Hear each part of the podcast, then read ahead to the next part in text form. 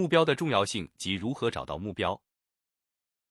没有人会蒙着眼睛过马路，但很多人会蒙着眼睛过一生。斯坦福大学教育学教授威廉·戴蒙认为，青少年成长的关键问题不是压力太大，而是无意义。他们的人生没有方向，就像如果出门上路没有目的地，车子再好又有什么意义？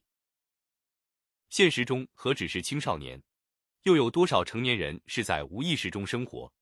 有多少人能清楚自己未来要去向哪里，要成为什么样的人？我的职业规划是什么？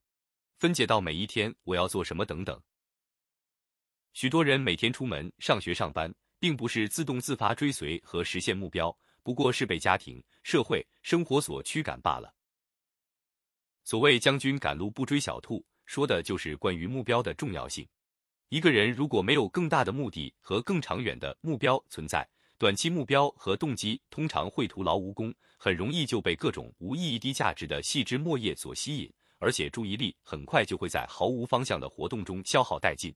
正如有句话所说：“如果你不知道自己真正想要什么，就会见什么要什么，就像黑瞎子掰玉米一样，一边掰一边丢，最后什么也得不到。”不怕慢，就怕站。一个人一生能否有所成就的关键，就在于他有没有清晰而坚定的目标。甚至也可以说，这是人与人逐渐拉开差距的核心因素。人类最强的能力是什么？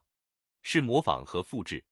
我们从一出生到死亡，进入坟墓，实际上一直都是在模仿。你喝什么奶粉，穿什么衣服，上什么学校，读什么专业，做什么工作，买哪个楼盘，实际上都是在模仿和复制。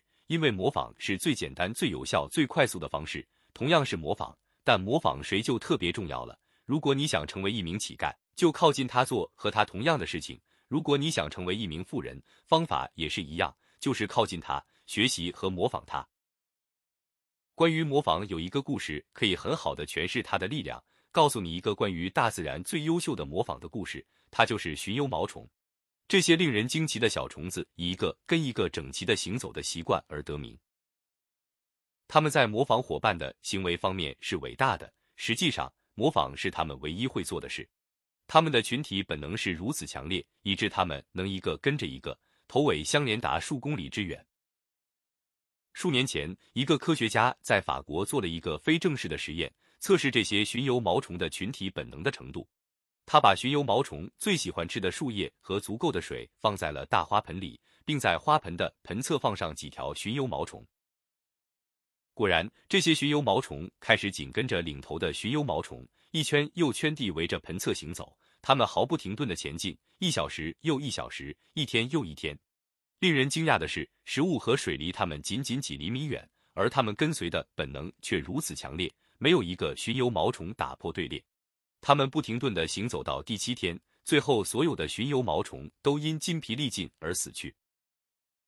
想想看，有多少人就像这巡游毛虫一样？随大流无意识的生活，一生忙忙碌碌，到头来都不知道自己这一生为什么而活。如同巡游毛虫，人类也有强烈的群体本能，所以我们是最伟大的复制者。幸运的是，我们的群体本能被我们的思维能力所平衡，因为我们能思想和分析，我们可以做选择，而动物们则完全依赖本能。与巡游毛虫不同，人类可以选择摆脱群体。我们可以选择停止模仿那些把我们带入欠债、依赖、怀疑，甚至对大多数人来说是灾难的系统。当然，我们也可以开始复制把我们带入富裕繁荣的系统。你又怎么样呢？你是否像巡游毛虫，盲目的模仿在你前面的巡游毛虫的计划，直到你成为那百分之九十五的人类寻幽毛虫，沮丧的靠低保救济而勉强维持生计？或者你愿意打破旧的模仿群体？而去模仿一个已经被证实的计划，赢得财富和自由，成为那百分之五的人。为什么要模仿创造财富的系统？为什么你要打破旧的队列，而去模仿一个创造财富的系统？可以用一个词来回答：自由。好好想想，你想要成为什么样的人？你想过什么样的生活？你要如何度过自己这仅有一次的人生？你身边有这样的案例可供模仿吗？靠近他，照着他的样子。做他正在做的事，慢慢的，你就会有了自己的目标。